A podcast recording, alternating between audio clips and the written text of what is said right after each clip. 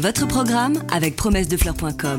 Promessedefleurs.com, pépinière en ligne, conseils et idées pour le jardin et le potager. Vous cherchez la petite bête? Toutes les réponses dans le dossier de Bienvenue au jardin.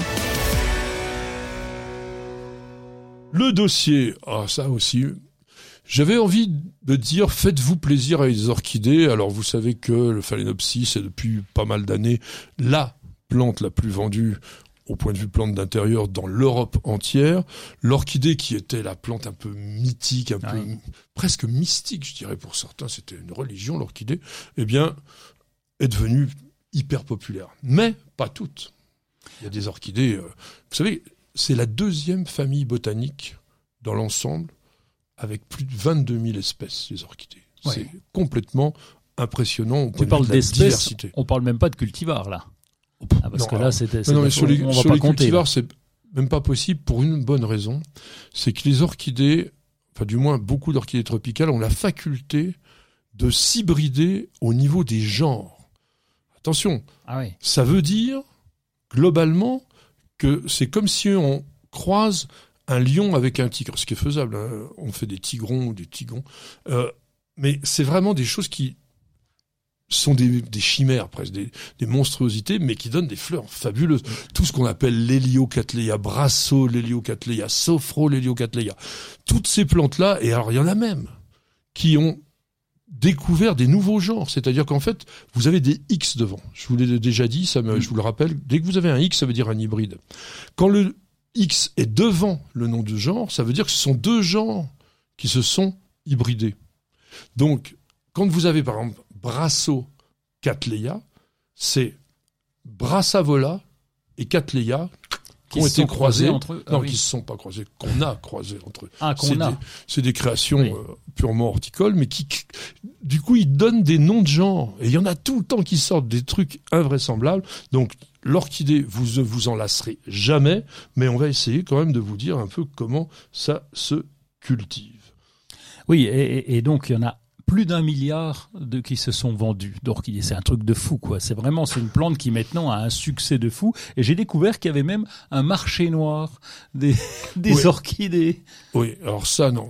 Euh, enfin, c'est pas que ça n'existe pas, mais surtout, surtout, veillez bien à n'acheter que des orchidées hybrides, que des cultivars horticoles toutes les orchidées aujourd'hui sont protégées dans le monde. Donc on n'a plus le droit, et fort heureusement, d'aller comme au XIXe siècle faire le chasseur d'orchidées. Il y avait des gens qui étaient payés au risque de leur vie. Ils faisaient des trucs de fou pour aller chercher l'orchidée que le riche collectionneur voulait absolument avoir. Et c'était vraiment un pillage qui, fort heureusement aujourd'hui, n'existe pratiquement plus, sauf justement pour quelques espèces très très rares et pour des gens qui sont mal intentionnés. C'est la même chose pour la peinture, pour des choses comme ça. Moi je trouve ça incroyable alors qu'il y a tellement de choix horticoles d'essayer de faire des trucs comme ça, hormis quand on est un jardin botanique qui, pour des raisons scientifiques, va essayer d'avoir certaines espèces, même très rares, et qui vont peut-être permettre de les conserver et de les réintroduire. C'est dans le cadre de la recherche et là c'est bien bien officiel, c'est pas du marché noir. Donc le marché noir de la de l'orchidée, si on vous propose des trucs sous le manteau, vous dites non. D'abord, vous risqueriez peut-être gros. Alors ces orchidées, plutôt, on va dire, sont des plantes qui pourraient, pour certaines, mais on n'en parlera pas aujourd'hui, être dans nos jardins. Il y a des orchidées rustiques, des orchidées européennes ou d'Amérique du Nord ou même d'Asie euh, du Nord que l'on peut cultiver très très bien, avec quelques précautions, parce que c'est pas si facile. Mais là, on va parler des orchidées de la maison. Alors, déjà, Phalaenopsis, qu'est-ce que tu à, dire sur le phalaenopsis. phalaenopsis c'est, on répond tellement à des questions, c'est un peu comme les agrumes. Ça, le phalaenopsis, c'est, la question qu'on a chaque semaine pour parler de lui et comment le faire. Les, les principales questions, c'est comment le faire refleurir. Les feuilles sont jaunes, les feuilles sont noires. Et où dois-je le couper eh ben, quand il a défleuri? Eh ben, on va les prendre un par un. Alors, les feuilles sont jaunes. Ah, les feuilles sont jaunes, mon ami Patrick. Que, que dois-je faire? Alors, euh, peut-être qu'il s'agirait d'un peu de sécheresse parce qu'il a besoin de beaucoup d'hygrométrie. Alors, les hybrides modernes sont assez accommodants, on va dire. Généralement, quand les feuilles jaunissent, c'est très souvent. Alors, ça peut être ce manque d'hygrométrie, ça, ça arrive, mais c'est souvent un manque tout simplement de lumière. Parce que on vous dit toujours, oui, il faut pas de soleil direct, etc. Mais pas en cette saison. En cette saison, bon sang, mettez-moi ça en pleine lumière devant une fenêtre. T'énerve pas. Non mais vous avez vu, euh, il n'y a plus rien comme lumière les jours. en plus c'est court, etc. Bon, donc lumière. Deuxième chose, une humidité trop forte au niveau des racines, c'est-à-dire un arrosage trop fréquent, peut faire jaunir les feuilles. N'oubliez pas également que quand vous puisez de l'eau du robinet en cette saison, allez à quoi? 9-10 degrés? Oh, J'allais dire 15, mais oui, tu as raison. Euh, non, non, elle est carrément fraîche. elle, est fraîche, oui. Vous allez arroser directement des racines d'une plante tropicale avec ça, ça va pas trop lui plaire. Donc faites en sorte de puiser votre eau à l'avance, qu'elle prenne la température ambiante, et ça sera pas mal. Autre chose dans le jaunissement, qui peut être seulement partiel, c'est l'utilisation d'eau calcaire. Mmh. La quasi-totalité des orchidées tropicales sont acidophiles. Il n'y en a qu'une qui l'est pas. Oh, laquelle? C'est pas le cymbidium Non. Il est en terre, lui, on le met en terre, non, non. Le pas le pafio Le pafio, le pédilum, ah donc le, sabot de Vénus, lui n'est pas acidophile. On met d'ailleurs de temps en temps de la dolomie, donc une sorte de roche calcaire dans son substrat pour pouvoir équilibrer le pH, mais toutes les autres sont acidophiles, donc essayez d'avoir de l'eau qui soit pas trop calcaire. C'est important, bon, à la limite, vous savez ce qu'on fait. J'ajoute aussi juste pour la vaporisation, c'est pareil, tu parlais d'eau à température ambiante, c'est important aussi pour la vaporisation. Bien hein. sûr, c'est important pour la vaporisation, mais la vaporisation dont j'étais un grand adepte il y a quelques années euh, commence à m'embêter un peu. Et je vais vous expliquer pour quelle raison. C'est, on parle toujours des phalaenopsis. Vous avez ces feuilles qui sont engainantes, c'est-à-dire qu'elles sont comme un éventail, mais à la base, il y a une petite gaine. Ça fait comme un, un petit canal. Quand on pulvérise, sur ces feuilles qui sont très très lisses, vous avez les gouttelettes d'eau qui, elles descendent comme sur un toboggan. Et elles viennent se concentrer sur la base de la plante. Et ça, pour faire mourir un phaléno, il n'y a rien de tel.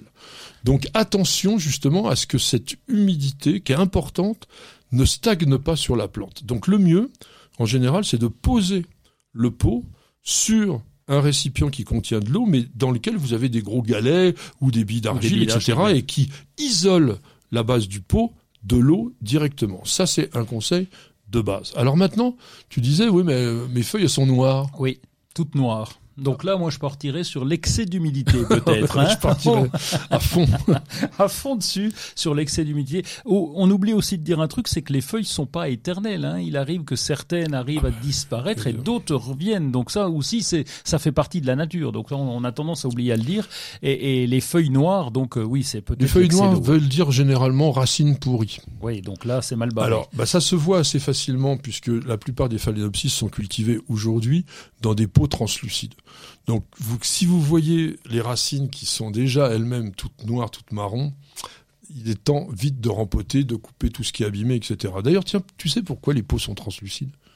Euh, oui, pour voir les, les... alors au, au, début je me disais c'est pour voir à travers. Ben oui, justement c'est pour voir à travers, pour voir les racines. Lorsqu'on les mouille ces racines aériennes, eh bien elles vont changer de couleur, et elles vont devenir un petit peu vertes. Oh, pas un petit peu, elles deviennent carrément vertes. Et ça c'est un bon signe aussi de, pour savoir la régularité de l'arrosage. Vous regardez à l'intérieur du pot, donc c'est transparent, c'est facile à voir. Si toutes les racines sont grises, ça veut dire que la plante a soif. Vous arrosez et dans l'instant quasiment, vous allez voir toutes ces racines qui redeviennent vertes. Alors, assez rigolo. justement, j'ai une question aussi qui arrive régulièrement, c'est doit-on couper les racines qui pendent un peu partout Parce que les gens confondent peut-être le, le phaléno avec une autre plante en disant les racines débordent, je coupe tout, Mais ça sera plus propre. Les, les racines euh, qui se développent en aérien sont souvent sur des plantes qui sont des épiphytes. Mmh. Les épiphytes sont des végétaux qui poussent sur des arbres, il y a aussi des lithophytes, c'est la même chose, mais qui poussent sur des rochers, et qui ne vivent pas dans la terre. Donc ils ont besoin de ces racines-là pour aller puiser l'humidité atmosphérique un petit peu partout, et aussi, ben, on va dire, les fines particules organiques qui vont pouvoir absorber.